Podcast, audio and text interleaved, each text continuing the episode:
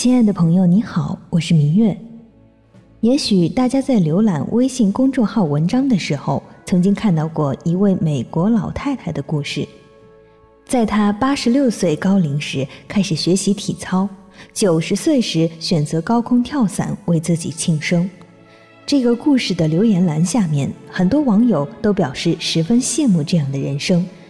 那种从不缺乏开始的勇气，从不畏惧未知挑战的状态，让人非常佩服。而在艺术史上，也有一位女性，她和这位美国老太太一样，随着年龄的增长，并没有进入老态龙钟的状态，反而越来越活跃，用自己充沛的精力，贡献出了更多的艺术杰作。这位艺术家就是活了九十八岁的路易斯·布尔乔亚。这位伟大女性的一生像是一部充满传奇色彩的小说，越是了解她的生平，对她的佩服就越加深厚，也越能理解她作品中的沉痛感受。主持人张远远就和我有着类似的感慨，而这种敬佩之情背后的传奇，嘉宾李密也给出了自己专业的解读。下面来听听他们的分享。大家好，我是张远远。大家好，我是李密。我真的很难想象七八十岁的一位可以说。老奶奶在你身边是做巨型雕塑的，我身边七八十岁的我接触到的老人都已经进入到早上起来遛个弯啊、锻个炼呀，然后给家人做个早点啊，在家锻炼个身体，但求你身体健健康康，全家人就放心了，这么一种状态。嗯，对，所以说这种这种例子极少嘛，全世界也数不出来一两个的。今天咱们要聊的是那个路易斯·布尔乔亚，呃，路易斯·布尔乔亚，一位法国的女性艺术家。偶像级的标志性的人，没有第二，只有这一位的这么 这么一个老太太。她母亲是织那个挂毯的，就是做地毯和挂毯的，在法国的一个乡村的小镇。起初也是读数学的，没有什么太多的跟艺术的交集。那个时候，她的生活什么的就正处于一战过后啊，一战左右。不是特别自己能左右自己的生活，就是正常的上学，然后到了二十五岁的时候才有机会接触到艺术，到四几年、三几年、四几年的时候才开始有人提醒他，你可以去进行雕塑这方面的创作，然后他才做了雕塑，一直到四几年从巴黎，然后再，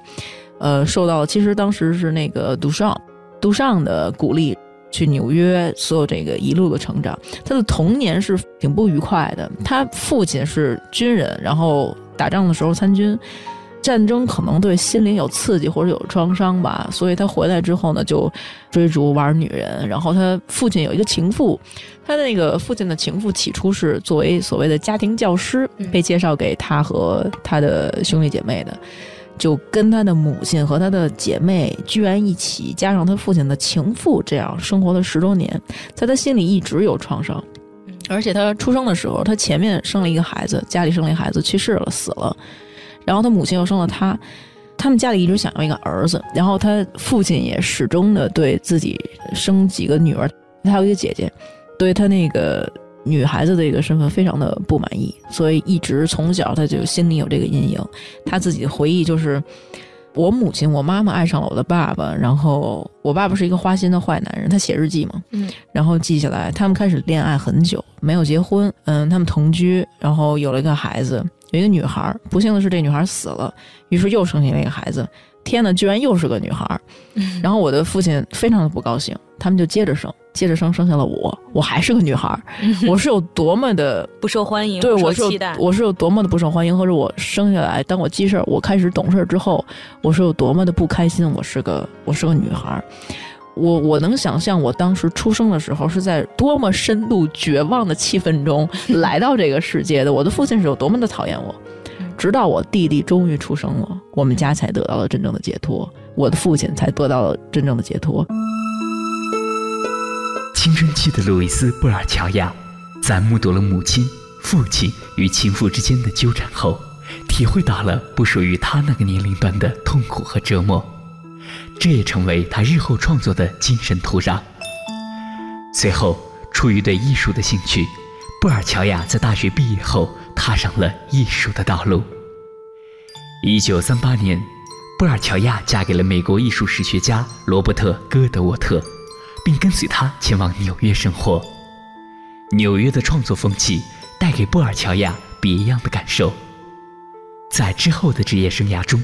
他也一直以美国艺术家自居。后来回忆到这个契机，布尔乔亚认为这是自己纯粹为了摆脱过去生活印记的做法，再也不想面对父亲和情妇以及失常的家庭。而谈到与丈夫的初次邂逅，布尔乔亚回忆道：“他从不嘲笑我的英文，我也不会拿他的法语打趣，我们就这样走到一起。可是，逃离了破碎的家庭，寻找到爱情的栖息地后，布尔乔亚的艺术却没有得到认可。他从1940年代开始展出作品，直到1970年代早期，都不是纽约艺术舞台上的主流人物。在当时，女性创作者被认为是艺术国度的二等公民，态度激进的女艺术家多半会遭到诟病。于是可想而知，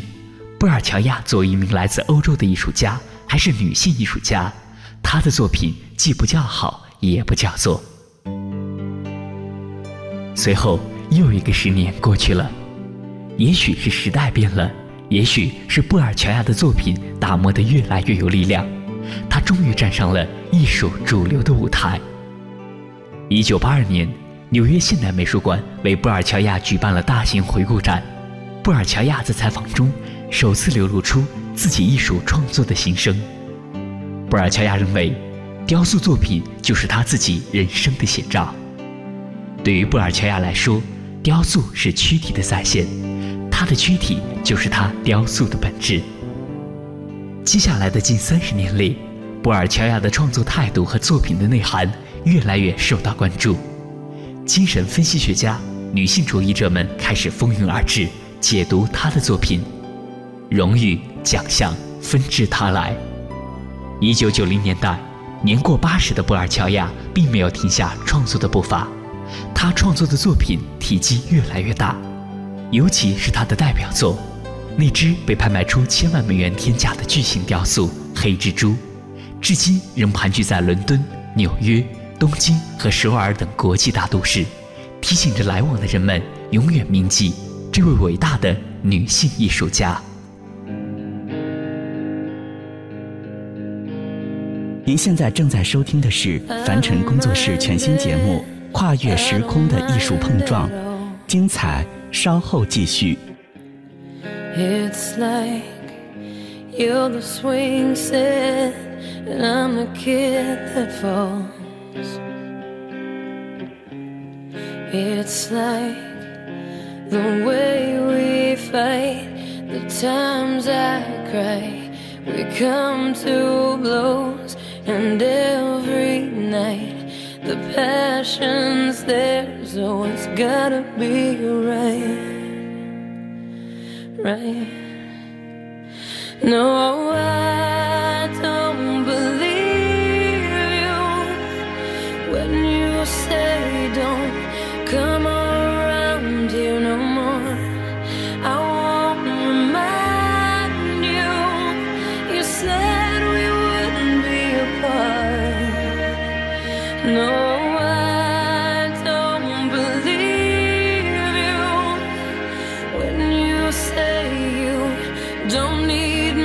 天。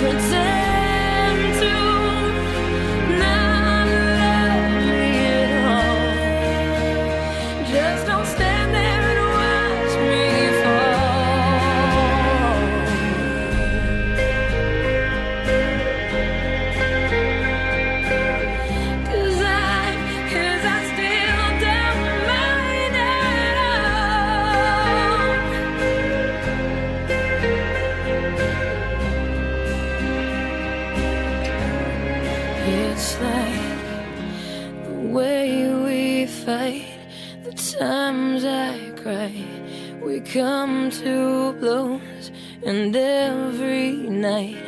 the passion's there, so it's gotta be right. Right.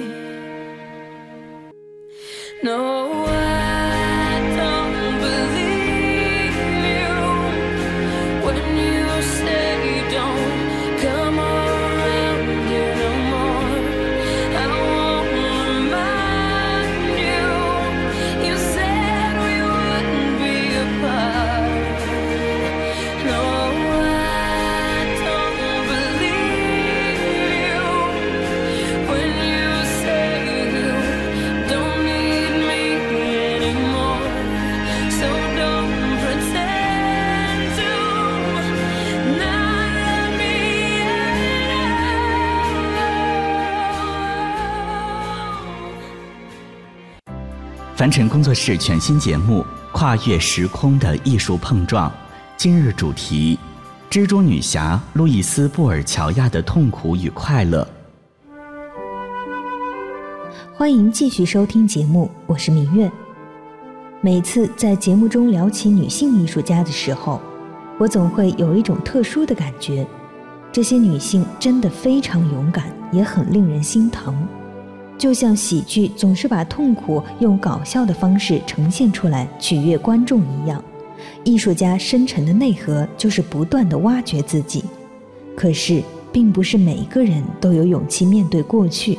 尤其是不堪的回忆，更不用说用艺术的方式进行表现。因此，当了解了艺术家路易斯·布尔乔亚的经历之后，我们会惊叹于他对自己的不留情面。布尔乔亚就像是之前节目中介绍过的墨西哥画家弗里达一样，在痛苦中开出一朵花来。这种独特又强大的气场吸引着观众。也成为媒体争相追捧的焦点。那么，十分有个性的布尔乔亚在与媒体接触的过程中，都发生过哪些有趣的故事呢？很多很成功的艺术家都是非常个人化的，但是他们的故事是其实很鲜明的。他就是一个鲜明的例子，就是个人的童年经历对自己的自己的影响实在实在是太大了。我看过一个他的纪录片，这老太太是相当厉害啊。那个 BBC 在他八十多岁的时候，可能八十五岁左右吧，给他拍纪录片，然后那个老太太上来其实非常对，她直接说：“我我为什么是雕塑家？你你居然问我这种问题？你这是当什么记者的？”然后那个。这这种问题需要问吗？然后你你问我为什么这么暴躁？我难道不应该暴躁吗？我需要，you have to be very aggressive，你必须要非常的极端和非常的激进，才可以做一个艺术家。就是我只按我自己想要的方式来做事情，我只按我自己想要的方式来活，这样才我才能成为一个艺术家。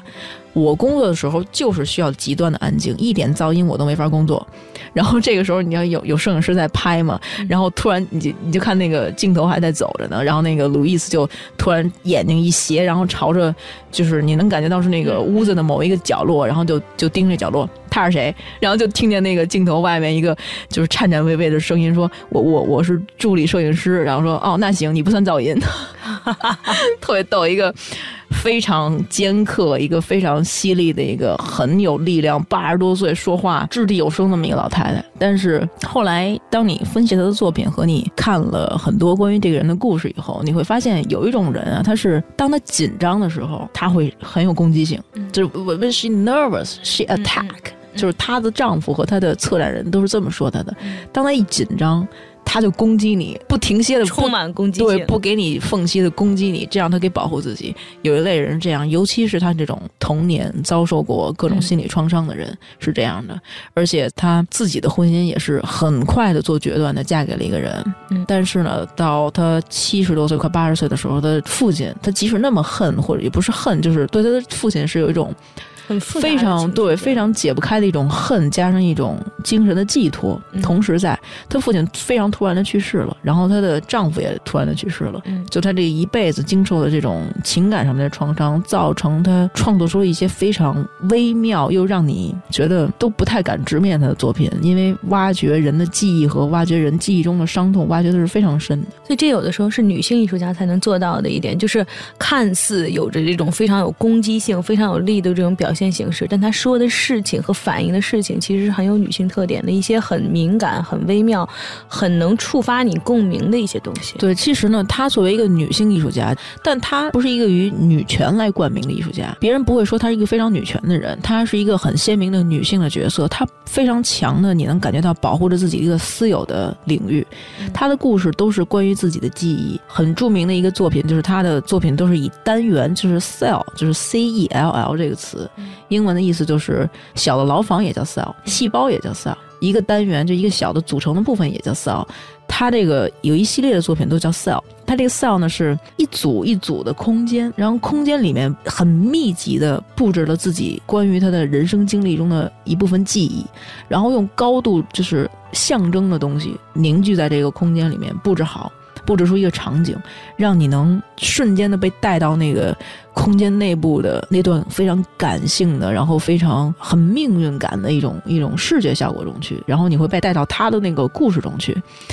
就是很多都是他的成长经历，然后嗯，很多都是关于背叛的，关于焦虑的，包括对他对他父亲的恨，他酝酿着自己的各种臆想中的复仇，然后他父亲对女性的攻击。他作为女性感觉到的一些不公平，